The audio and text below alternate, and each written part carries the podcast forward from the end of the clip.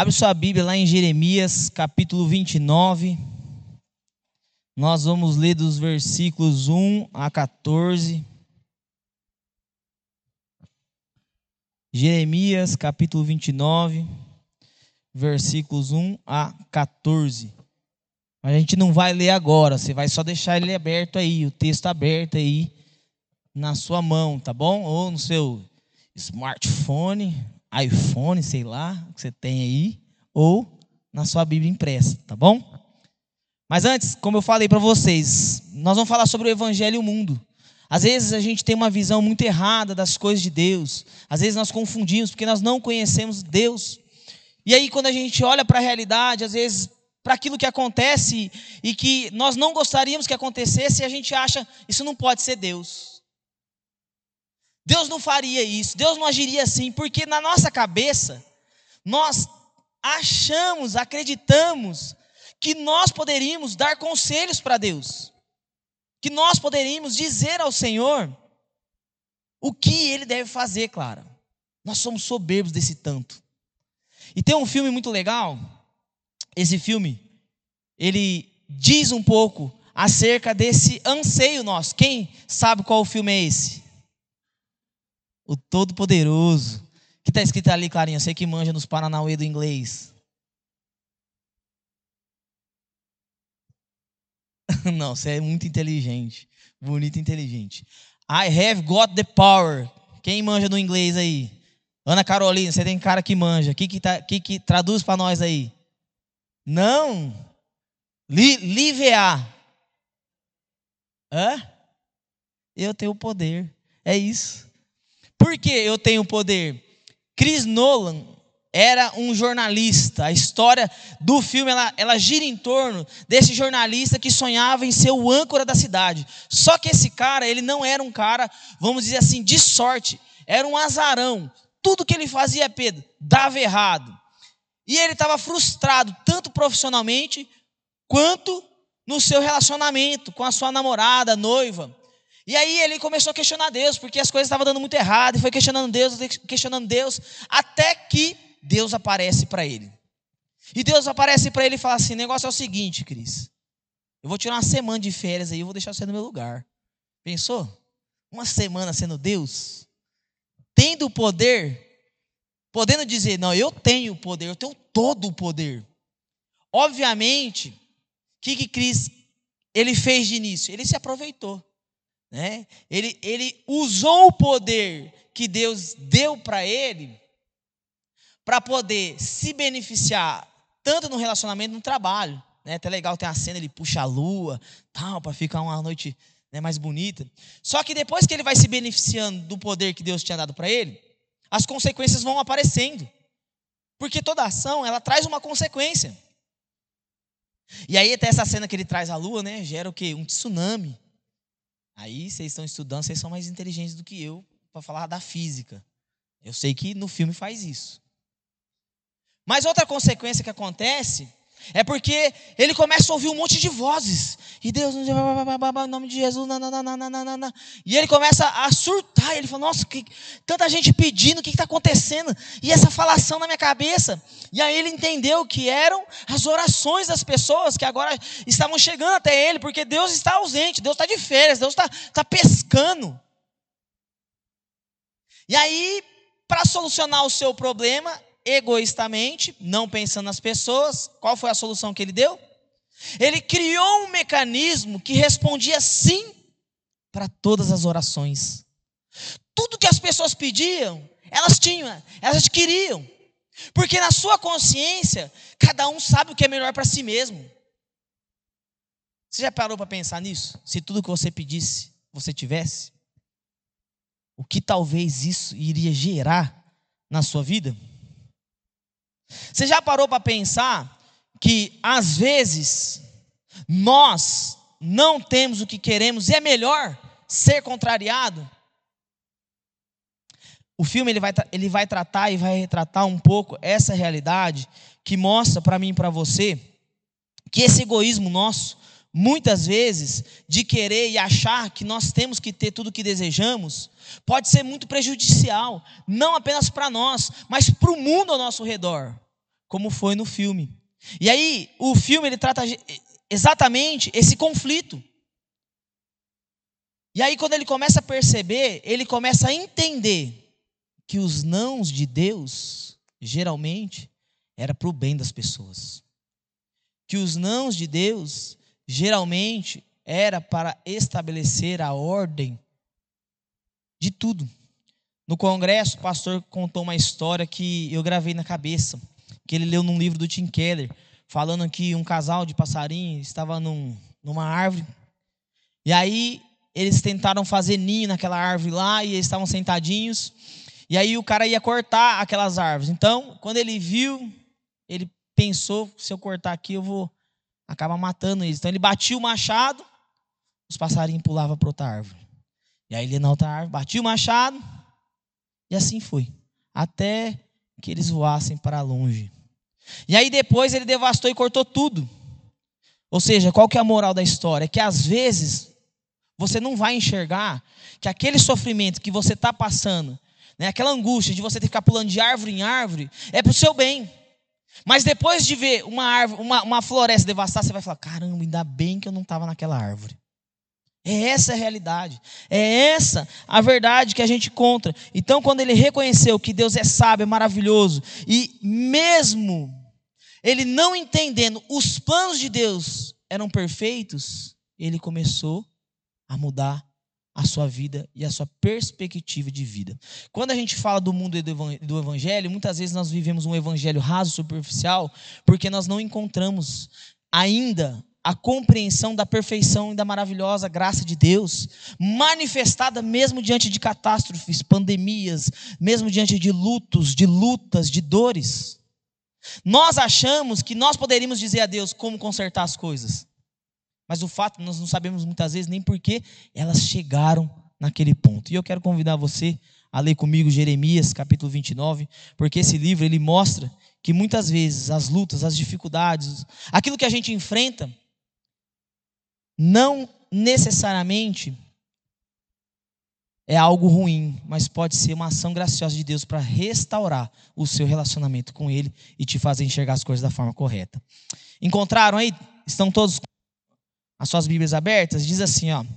O profeta Jeremias escreveu uma carta e a enviou de Jerusalém aos líderes, sacerdotes, profetas e a todo o povo que o rei Nabucodonosor havia levado para a Babilônia. Isso aconteceu depois que o rei Joaquim, a rainha mãe, os oficiais do palácio e os outros oficiais de Judá, bem como todos os artífices e artesãos, foram deportados de Jerusalém. Ele enviou a carta por meio de Elazã, filho de Safã, e de Gemarias, filho de Uquias, quando eles foram a Babilônia como embaixadores de Zedequias a Nabucodonosor. A carta de Jeremias dizia: Assim diz o Senhor dos Exércitos, o Deus de Israel a todos os exilados que ele deportou de Jerusalém para a Babilônia. Construam casas e estabeleçam-se nelas. Plantem pomares e comam os frutos que elas produzirem. Casem-se e tenham filhos. Encontrem esposas para seus filhos e maridos para suas filhas, a fim de que vocês tenham muitos netos. Multipliquem-se, não diminuam. Trabalhem pela paz e pela prosperidade da cidade para a qual os deportei. Orem por ela ao Senhor, pois a prosperidade de vocês depende da prosperidade dela. Assim diz o Senhor dos Exércitos, o Deus de Israel: não se deixe enganar pelos profetas e adivinhos que há no meio de vocês na terra da Babilônia. Não deem ouvidos aos sonhos deles, porque sonham o que vocês querem ouvir. Eles contam mentiras em meu nome. Eu não os enviei, diz o Senhor. Assim diz o Senhor: vocês ficarão na Babilônia durante 70 anos. Depois disso, eu virei e cumprirei todas as boas promessas que lhes fiz, e os trarei de volta para casa porque eu sei os planos que tenho para vocês, diz o Senhor. São planos de bem e não de mal, para lhes dar o futuro pelo qual anseiam. Naqueles dias, quando vocês clamarem por mim em oração, eu os ouvirei. Se me buscarem de todo o coração, me encontrarão. Serei encontrado por vocês, diz o Senhor. Acabarei com o seu exílio e os restaurarei. Eu os reunirei de todas as nações para as quais os enviei e os trarei de volta para, cá, para a sua terra. Feche seus olhos, vamos orar, pedindo a Deus orientação, direção, para compreendermos a, a Sua palavra. Deus, em nome de Jesus, nós clamamos a Ti, Pai, que nos ajude. Nos ajude para compreendermos a Tua palavra e percebemos, ó Deus, a ação do Senhor muitas vezes, ó Deus, em meio ao mundo. A ação do Senhor, Deus, muitas vezes em meio ao que não compreendemos, ao que não, ó Deus, está ao nosso alcance, não está sob o nosso controle. Mas assim, ó Deus, vendo a ação do Senhor, possamos descansar nela, certo de que Tu és um Deus bom, como cantamos agora há pouco. Assim também, Deus, dá-nos a certeza de como devemos nos portar, a maneira com, pela qual nós, nós podemos, ó Deus, fazer a diferença, proclamar o Evangelho, revelar e mostrar o Deus poderoso que Tu és, a Deus, por meio das nossas vidas pecadoras. Em nome de Jesus. Amém. Do versículo 1 a 3, nós vamos encontrar o que é que está diante de nós. É uma carta. Uma carta que foi enviada para algumas pessoas que já estavam exilados na Babilônia. Essa carta foi enviada por Jeremias e, e foi entregue por algumas pessoas que, que tinham esse trânsito para chegar até ali. Essa carta ela tem como propósito trazer um encorajamento para aqueles que estão lá. Quando a gente olha e vê esse período babilônico, né, esse período de exílio, a gente precisa entender o seguinte: há sempre um conflito. Qual é o conflito? O conflito entre os falsos profetas e os profetas verdadeiros. E anterior a esse capítulo, a gente vai ver que Jeremias ele vai ser validado como um profeta de Deus, porque o profeta de Deus ele tem por dever e obrigação não dizer o que vocês querem ouvir, mas o que Deus quer dizer para as pessoas. Mesmo que isso às vezes pode soar para você como algo duro, é dever daqueles que foram levantados por Deus para proclamar a sua palavra, dizer o que Deus está dizendo. Só que no meio deles havia alguns homens que percebendo as dificuldades, que percebendo o, vamos dizer assim, percebendo a carência daquele povo por causa do exílio, começaram a dizer coisas que eles querem ouvir. Às vezes a gente faz isso. Sabe como a gente faz isso? Tem pessoa passando por luta, Cauã. E aí, com boa intenção, às vezes nem é má intenção, a gente chega e fala assim: Viu, Cauã, deixa eu falar uma coisa para você. Vai dar tudo certo. Não sei se vai dar tudo certo. Mas a gente quer encorajar. Né? A gente quer dizer para a pessoa: não, ó, fica tranquilo. Mas qual é o tratar de Deus na vida daquela pessoa? Qual é o propósito de Deus naquele exílio? Por que eles estão indo para lá? Será que Deus havia dito? Será que Deus não havia dito? Entende que às vezes os oportunistas, eles pegam você na sua carência e dizem para você coisas que você quer ouvir, mas não são coisas que Deus quer que você ouça. E isso não vai te levar para perto de Deus, vai te levar para longe de Deus. E Jeremias, né, o seu nome significa aquele que aponta. Ele tem uma das tarefas, uma das piores tarefas de todos os profetas, é de proclamar o exílio. Você imagina? Deus fala assim, pastor Felipe, pastor Wagner, a missão de vocês para Batatais é falar o negócio é o seguinte: Deus vai chegar o rei em vocês. Vai ficar feio o trem para vocês. Vocês são muito desobedientes. Vocês não se arrependem. E Deus vai mandar para vocês o pessoal lá de Jardinópolis, de Brodó, sei lá da onde, que vai vir, vai tomar as suas casas, vai tomar os seus filhos, vai fazer de vocês escravos, e vocês vão ficar um tempão lá. Como é que vocês iam receber essa mensagem? Jeremias foi perseguido por causa dela. Só que era palavra de Deus. Era palavra de Deus. Então, após né, a gente compreender que Deus já havia dito, Deus já havia proclamado, a gente tem que começar a entender a ação de Deus. E essa é a primeira coisa que a gente vai perceber. Olha só, no versículo 4 e no versículo 7, nós vamos ver, nós vamos encontrar essa afirmação. Assim diz o Senhor aos exilados que ele deportou. Quem, de, quem que mandou eles para lá? Não foi o poder, não foi a força dos reis inimigos. Não foi a sabedoria, não foi. Foi Deus que permitiu. Se Deus não houvesse permitido, eles não teriam ido para lá. Deus fez isso com uma ação disciplinadora, com uma ação de ensino, de forma didática, para que eles aprendessem e não se afastassem de Deus.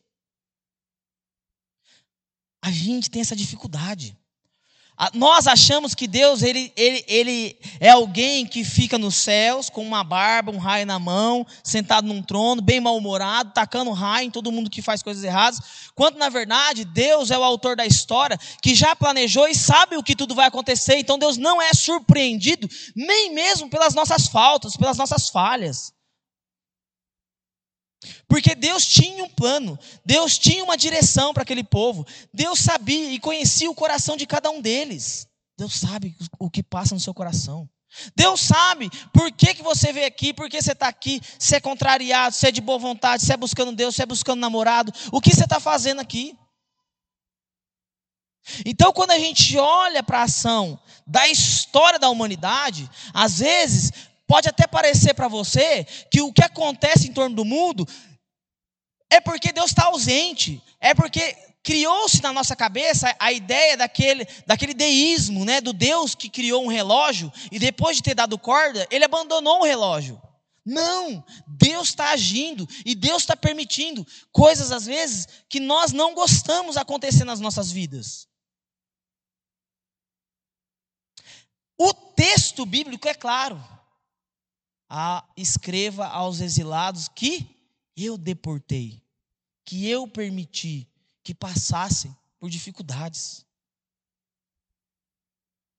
Vou falar como pai para vocês. Tem hora que os filhos da gente é tão teimoso que a gente fica assim, não faz isso. Não faz isso, mas ele só vai aprender se a gente deixar ele quebrar a cara. É verdade ou não é, pastor? Eu vou contar uma história para vocês do Davi. O Davi estava lá brincando na escada. Tá aí o Luiz Felipe e o Pedro para não deixar mentir. Sai daí, Davi, você vai cair. Tirava ele, ele ia lá. Sai, Davi. Daqui a pouco a gente ouviu assim, ó. E de cara no chão.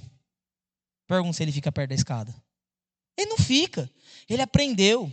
O nosso coração às vezes é teimoso. Por isso que nós não compreendemos a ação de Deus, porque assim como Chris Nolan, nós achamos que nós sabemos mais do que Deus. Então a gente começa a passar dificuldade e a gente fala: "Não, essa dificuldade ela não é consequência da minha teimosia, ela não é conse consequência da minha ação de esquecer de Deus, de esfriar Deus, de, de ir para longe de Deus. Essa minha dificuldade, ela é porque Deus não gosta de mim." Olha que loucura. É uma loucura isso aqui. Obviamente, eu sei que assim, o câncer é uma doença muito agressiva, né? Mas o câncer é uma doença que não é gerada por você do nada. Se você não se alimenta bem a sua vida inteira, se você faz uso de cigarro, de tabaco, de alguma coisa, você potencializa e você pode ter uma doença como essa. Só que quando essa doença, e eu estou falando de uma doença pesada para você entender, quando essa doença ela chega até a gente, o que, que a gente fala? Ai, ela não merecia isso. Pois é, eu também acho que ninguém merecia isso. Só que se você não cuidar da sua saúde, se você não fazer atividade física, se você não tiver um acompanhamento com o médico, e você amanhã depois tiver essa doença, você não pode dizer assim, então, eu fui pego de surpresa. Não, porque nós já temos informações. Eu estou usando um exemplo muito drástico, mas isso serve no seu dia a dia, na sua realidade. E o povo de Israel já vinha se desviando de Deus há tempo e ouvindo dos profetas. Gente, isso aí vai dar muito errado. Vocês estão largando a mão com as coisas de Deus, só que Deus já disse para vocês: se vocês arrependerem, se o meu povo se chama pelo meu nome, se humilhar, se prostrar diante de mim, se arrepender, eu então os ouvirei, do, os ouvirei dos céus e, e vou ajudar eles. Mas não, você está seguindo a sua vida do seu jeito, você está fazendo as coisas do seu jeito, achando que você é o, o autor da história. E aí, quando dá errado, você vira para Deus e fala assim: então, é você que fez errado. Não, Deus já deu informações para vocês. Vocês estão vindo aqui ó, na igreja há muito tempo, ouvindo várias coisas, ouvindo coisas acerca de como evitar pecado, ouvindo coisas acerca de namoro, ouvindo coisas acerca de dinheiro, ouvindo coisas acerca de, de como é, é, se comportar na escola, de como se comportar na faculdade, no trabalho. Só que às vezes essa mensagem é ignorada pelo coração de vocês, porque ela, porque ela não agrada, porque nós temos um coração ainda pecaminoso. E esse coração pecaminoso, ele deseja muito o quê? Se satisfazer. E aí você está se satisfazendo. O que importa para você é esse hedonismo que existe no mundo. É o prazer. Então, se dá prazer, tá jóia, tá legal. Eu estou no culto. Mas o dia que o pastor me desagradou, eu vou embora. E era assim o povo de Deus. Só que graciosamente Deus deporta eles para que eles percebam que o sofrimento que é gerado em torno de toda a história é a ausência de Deus. Essa é a raiz do mal. Quanto mais longe de Deus você viver, mais a consequência do pecado você vai provar, porque você está indo em direção a Ele. E é a realidade. Então Deus mostra para eles essa realidade e muitas vezes permite que o meio seja duro para que eles aprendam a lição. Há um aspecto nesse sentido de pai para filho, porque a Bíblia diz o seguinte: que a disciplina não é para bastardo, ela é para filho. Eu não vou corrigir o filho dos outros, eu vou corrigir os meus. Então Deus corrige o seu povo e não os outros povos. Porque os outros povos, eles vão arcar com a consequência. Então Deus está vendo lá na frente, dizendo, gente, isso vai dar, isso vai ser pior ainda. Então é melhor vocês sofrerem e aprenderem aqui comigo do que cair na mão dos homens. Isso é uma verdade muito grande. É melhor estar na mão de Deus do que na mão de homens. Então, a ação divina no mundo, muitas vezes, ela faz com que essas coisas que estão ao nosso redor aconteçam para você abrir a sua mente, abrir o seu coração e se arrepender do teu pecado. Para você ver que a forma que você tem vivido, seguindo o seu próprio interesse, o seu próprio coração, ela é destrutiva. Ela vai gerar consequências dolorosas para você. Então nós precisamos aprender, quando a gente fala do evangelho do mundo, é que Deus ele age o tempo todo na história, que Deus não age de vez em quando. E toda ação de Deus, por mais que a nossa compreensão limitada não consiga vê-la como algo gracioso, ela é melhor do que nós faríamos. Porque de fato ela é uma ação graciosa. Hoje nós temos a história completa, João. A gente olha e fala assim: verdade. A Babilônia serviu. E aí, quando a gente lê o Salmo 126 ou o 137, a gente percebe no 37, a gente percebe o quê? A dureza, eles diziam, nós nos assentávamos nos rios da Babilônia e chorávamos, porque ali havia uma opressão, os, os babilônicos, eles falam, cadê o seu Deus? Onde estava o Deus de vocês, que era o Deus? Mas quando Deus restaura e cumpre aquilo que ele havia dito, ó, passou 70 anos, eu vou restaurar vocês, eles voltam, e a Bíblia diz que eles voltam cantando grandes coisas o Senhor fez por nós, por isso estamos alegres. A dor, ela também é professor. Muitas vezes enfrentar os problemas torna você mais sensível à realidade e à pobreza e, as, e, as, e as dificuldades da vida, mas de uma forma real. A gente tem esse discurso superficial aí fora como se as pessoas amassem as pessoas aceitando o erro delas. Eu vou falar uma coisa para vocês, eu trabalhei muito tempo em casa de recuperação. Dentro de casa de recuperação, eu atendi muitos homossexuais, que não é esses homossexuais de internet, não. Era a gente que estava sofrendo, tendo que se prostituir para manter vício, para manter o pecado que ele vivia. E todos eles choravam e diziam: essa vida é vazia. Sabe por quê? Porque o pecado no começo, ele faz você se lambuzar, mas depois ele te afoga dentro dessa lama que você se lambuzou. E eu não estou falando para você de o que eu ouvi falar, não do que eu vivi, do que eu experimentei, do que eu tenho recebido e ouvido, experimentado no meu dia a dia. Pornografia. Quantos jovens no começo estão ali, satisfazendo, tendo prazer. Só que quando isso começa a se tornar um vício na vida dele, ele começa a perder o prazer e a alegria, porque ele se torna escravo, dependente de algo. E a culpa começa a tomar conta do coração dele. E aí você começa a olhar aquela pessoa que era feliz, alegre, livre. Você vê ela presa, angustiada, triste. Sabe por quê? Porque nós não sabemos o que é melhor para nós. Nós precisamos buscar em Deus o que é melhor para nós. Compreender diante de Deus. Mas essa ação graciosa, essa ação divina de Deus, ela também ensina para nós que quando nós olhamos para isso, Deus, no meio desse caos que nós vivemos, Deus estabelece algumas ordens. E aí a gente começa a perceber no texto a ação do povo.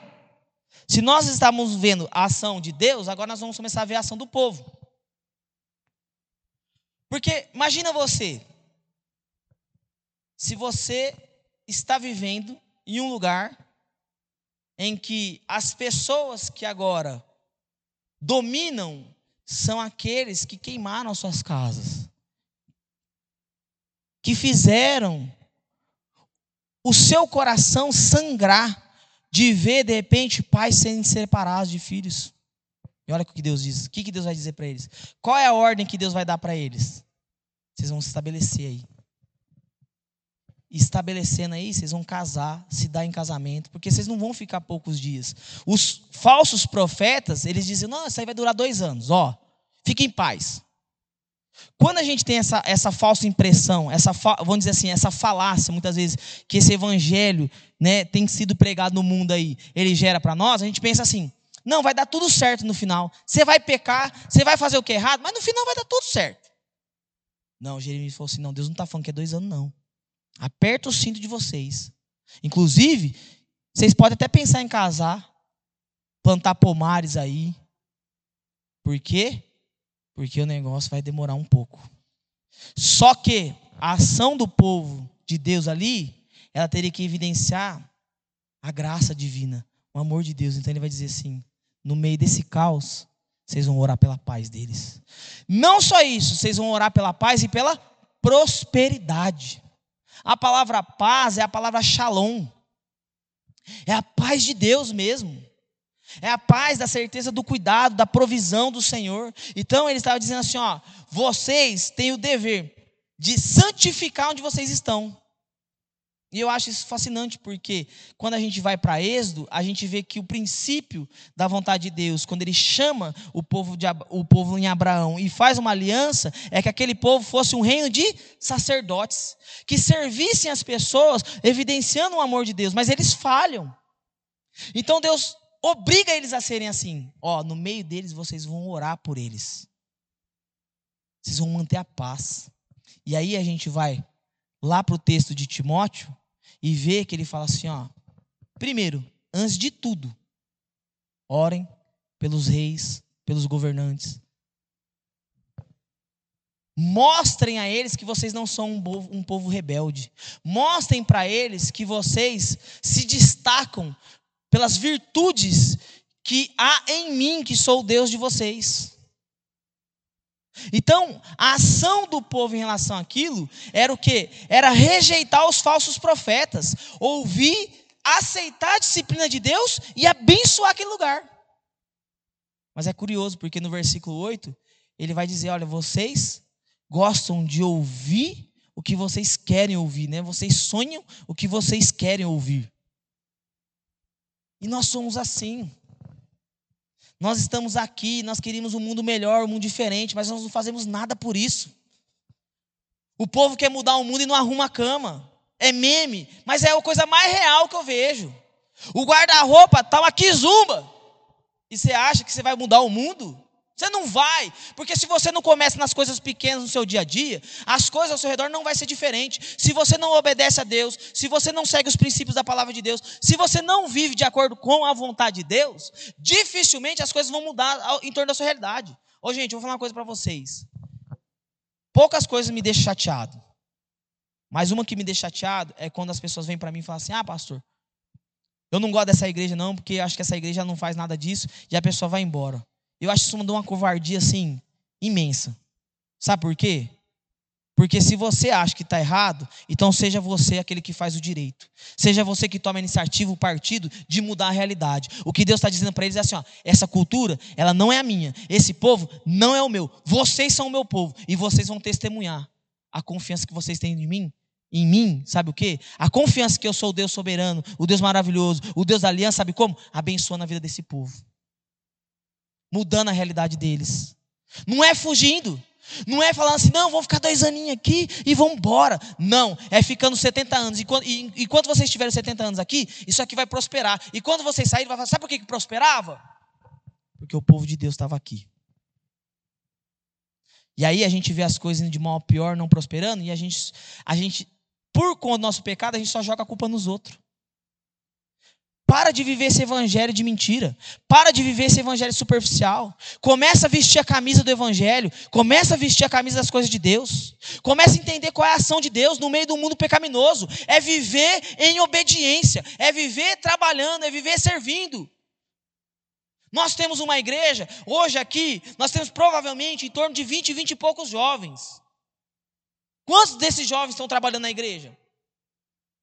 Quantos de vocês estão no intervalo da escola de vocês, levando um violão, levando um, CD, e falando assim: ó, oh, gente, quem quiser participar, vocês são livres, vocês vivem uma outra realidade, eu sei que vocês não são da minha religião, mas eu estou aqui e eu estou aqui para abençoar. Então, nesse intervalo, eu vou usar aqui para me proclamar o evangelho. Então, quem quiser sentar do meu, em torno de mim, eu vou fazer uma oração para você.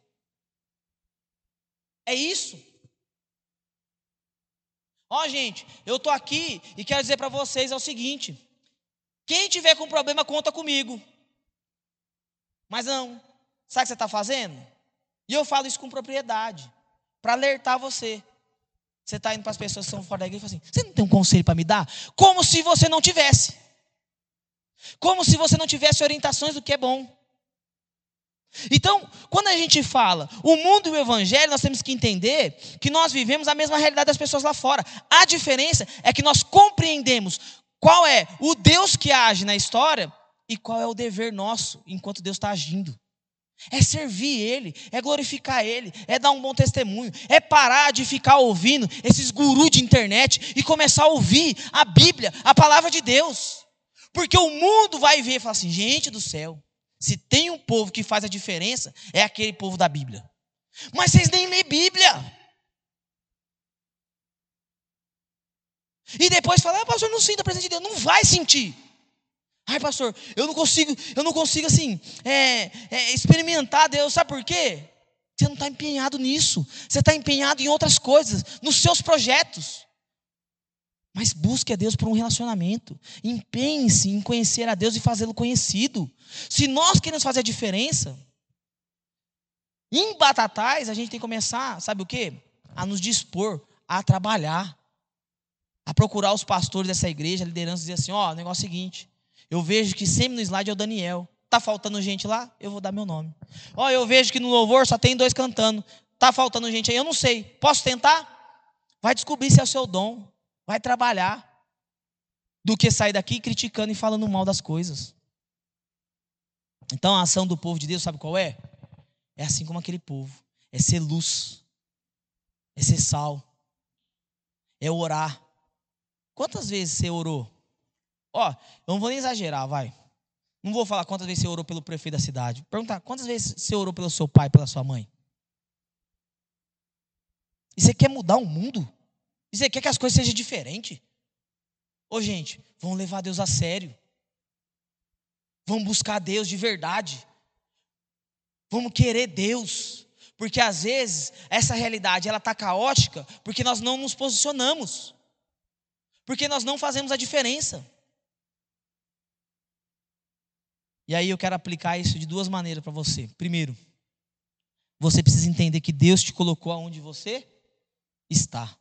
Se Deus colocou você aonde você está, trabalhe pela paz e pela prosperidade da cidade. Trabalhe pela paz pela prosperidade da igreja, no seu colégio, na sua família, na sua casa. Comece a orar mais por eles. Comece a proclamar as verdades de Deus. Para de ficar reclamando. Ai, a igreja do fulano é melhor. Ah, a outra escola é melhor. A família do ciclano é melhor. Não. Você quer ver as coisas acontecer? Comece a trabalhar pela sua prosperidade dentro da sua casa, do seu lar. Só que a gente não consegue entender isso. A gente só reclama. Nós somos insatisfeitos o tempo todo, gente. Deus colocou você naquela escola para que naquela escola as pessoas conhecessem a Ele através da sua vida. Deus colocou você nesse emprego Você pode progredir, você pode crescer, você pode. O que você não pode é passar desapercebido. É a pessoa chegar aqui e falar assim: Moça, a Júlia trabalha, a Júlia vem nessa igreja, eu trabalho com ela 20 anos no banco, nem sabia que ela era crente. Não, é lá dentro. Ela tem que trabalhar pela paz, pela prosperidade. Sabe por quê? Porque tem pessoas lá, às vezes, que estão tá, tá, tá vivendo um casamento destruído. E alguém precisa dizer: Olha, Jesus pode dar um jeito nesse casamento seu. Às vezes tem pessoa na sua classe se cortando e pensando em se matar. Às vezes tem pessoas na sua família tentando, pensando nesse exato momento de jogar tudo a toalha e tudo pro ar. E você tá lá, rolando o feed do teu Instagram, falando: "É, o mundo é injusto, as coisas não são boas. É, ninguém presta. O Bolsonaro não presta, o Lula não presta. Você presta. E você está fazendo a diferença no quê? Então, Deus nos colocou aqui nessa cidade. Deus nos colocou aqui nessa, nessa igreja. Deus colocou você nessa família. Porque Deus tem propósitos. Propósitos para que você leve a paz. Para que você faça o reino de Deus avançar. Chegar onde você está. Faz sentido isso para você? Você consegue entender que mesmo que as coisas estejam difíceis, para que essa realidade mude, você precisa mudar de postura? Você precisa pegar firme com Jesus? Para mim faz muito sentido. Sabe por quê? Porque o meu casamento antes de Jesus era uma droga. Mas o meu casamento começou a melhorar. Ele não é perfeito, mas eu sou muito satisfeito com Deus. Deus tem me ensinado. Porque até os dias difíceis, até os dias que eu sou contrariado, talvez pela minha esposa, Deus graciosamente me faz aprender com os meus erros. Hoje, Deus me ensina. E então eu posso me empenhar empenhar para mudar essa realidade. Eu gosto muito de uma frase daquele Cortelo gordão lá, filósofo, que ele fala assim, ó: Faça o teu melhor aonde você está, até que você tenha condições de fazer melhor. Entendeu? Faz o teu melhor. Se você tem um limão, faz uma limonada. Vende, compra dois limões, faz duas limonadas. Depois você compra um limão a laranja, faz uma limonada e um suco de laranja. E aí você começa a ver a prosperidade. Só que não, a gente, a gente retrai, a gente se encolhe, a gente não vê a realidade da vida como nós deveríamos ver a partir da palavra de Deus. Se Deus é conosco, se Deus age na história, e Deus tem planos e propósitos, e os planos e os propósitos de Deus são planos de paz, para nos dar o futuro que nós desejamos, almejamos, então Agarre-se às condições que você tem hoje e faça elas serem condições melhores. Ah, pastor, tinha tanta gente que podia estar nessa igreja, tinha e não está aqui porque você não está fazendo o seu papel. Tá, e não está aqui porque você não faz Jesus para ninguém. Ah, mas você tem que falar. Eu estou falando para você, para você falar lá fora. Você sabe por quê? Ó, vou perguntar para alguém aqui. Quem está na escola, levanta a mão. Vou perguntar para o Cauãzinho. Cauã, quantas pessoas tem na sua sala? 19 pessoas na sua sala. Você vai ficar quanto tempo com eles esse ano? O ano inteiro? O ano inteiro com 19 pessoas para falar de Jesus. O ano inteiro. 19 pessoas. E a classe do Cauã tem pouquinho. Na época a minha classe tinha 40, 50. Mas sabe por quê? Deus te colocou ali. Para você falar de Jesus ali. Por fim, a última coisa que eu quero aplicar para vocês é: mantenha os olhos fixos no Senhor. Por quê? Porque é Deus quem sabe o que é melhor para você. Olha o que Deus está dizendo. Eu é quem sei. Eu é quem sei. Eu tenho convicção. Eu tenho certeza o que é melhor para você. Eu é quem sei o que você precisa. Então, se é Deus quem sabe, não tire os seus olhos de Deus. Porque ele encerra nesse encorajamento, dizendo a eles: olha, vocês têm que entender o seguinte: que isso é plano de Deus. Dentro do plano de Deus, vocês devem agir dessa forma, mas Deus tem uma promessa para vocês. Ele vai vir e vai restaurar a vida de vocês. Deus tem uma promessa para vocês. Ele vai mudar a sorte de vocês. E aí a gente encontra o Salmo 126, eles dizendo que Deus cumpriu a promessa. Dizendo que Deus mudou a sorte deles. Que Deus mudou a realidade deles. E Deus mudou a sua realidade, a minha realidade. Você sabe por quê? Porque nós já estamos aqui. Se você está aqui, é porque Deus já começou essa obra. E a Bíblia diz que a boa obra que Deus começou, Ele é fiel para cumprir e terminar. Às vezes é você que para no meio dela. Não é Deus. Então não tira os olhos do Senhor. Volta os seus olhos para as coisas de Deus, para a sua vida com o Senhor. Eu sei que é difícil, mas abre a sua Bíblia todos os dias. Leia. Comece com um capítulo. Vai aumentando gradativamente. Mas comece. Dobre os seus joelhos. Comece orando a Deus, dizendo: Senhor, responda as minhas orações. Fala comigo, Jesus. Você fala com todo mundo. Por que, que eu não estou te ouvindo? Me dá essa sensibilidade. Olhe para Deus e diga: Senhor, eu quero confiar que o melhor está nas tuas mãos. Me ensina. E aí, gente, eu vou dar um, alguns testemunhos para vocês aqui. Esses dias, um adolescente me procurou e estava um pouco chateado porque alguns amigos falaram para ele assim: Fulano, sai dessa igreja. A igreja não arruma nada, não, filho. Vem curtir com nós, vem aqui, ó, fumar vape, tomar cachaça, tal. Sai dessa, dessa igreja aí. E aí ele ficou chateado, porque às vezes parece que mesmo que a gente está vivendo, né? Um mundinho fechado, né? Aí eu falei para ele assim, poxa vida, né? Quem sabe amanhã depois, né? Deus prove para ele e mostre para ele o quanto a igreja é necessária, porque quantos casamentos estão sendo restaurados aqui nessa igreja? Quantas pessoas não estão deixando uma vida perversa e sendo modificado, transformado por Jesus aqui nessa igreja? Só que às vezes você está tão alienado e não entendendo e não percebendo o que está em torno de você, que você só olha para o seu umbigo. E aí você fala, é mesmo, né? Não faz sentido ir na igreja e sair. Sabe por quê? Porque você faz isso. As outras pessoas não. Elas estão aqui, sendo acolhidas, cuidadas. Essa semana, eu estava entregando cesta básica para um jovem que mora sozinho, que não tem família. Esse menino que falou para ele que, que ele fez? Essa semana eu estava aconselhando um casal que estava pensando em terminar, em largar. Essa semana nós nos reunimos, estudamos a palavra de Deus e fortalecemos a vida uns dos outros. Nós nos abraçamos, nós olhamos nos olhos uns dos outros e dizemos: Olha, conte comigo, eu estou aqui. Quem que faz isso? Na balada? Tapinha nas costas, falando para você: Não, pega lá que eu pago. Bebe mais uma aí. É isso que você quer para a sua vida? É isso que é o plano de Deus para você? Não é. Quando Deus fala que Ele sabe o que é melhor para nós, planos de paz, é porque Deus de fato quer que você desfrute da vida com abundância. E desfrutar da vida com abundância não é fazer o que quer, porque isso não é liberdade. Liberdade é você aprender a falar não. Liberdade é você aprender a amar as pessoas, mas não amar o que elas fazem. E ser respeitado por isso. Então, mantenha os olhos fixos no Senhor. Não tire os seus olhos de Deus, porque quando você tirar, você vai voltar para o final da fila. Mas enquanto você mantiver, você vai entender duas coisas. Eu sou um falho, pecador que foi restaurado salvo pela graça. E por causa dessa graça, hoje eu tenho a oportunidade de fazer a diferença aonde Deus me colocou.